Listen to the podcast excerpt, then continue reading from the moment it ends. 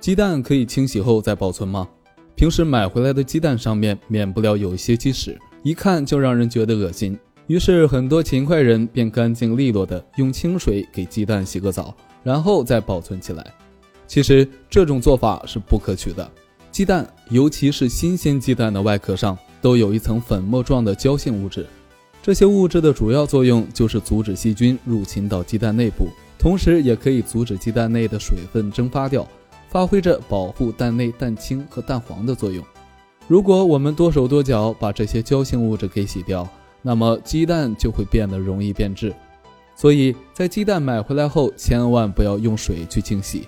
如果觉得鸡屎实在太多，不妨用干抹布将其擦掉即可。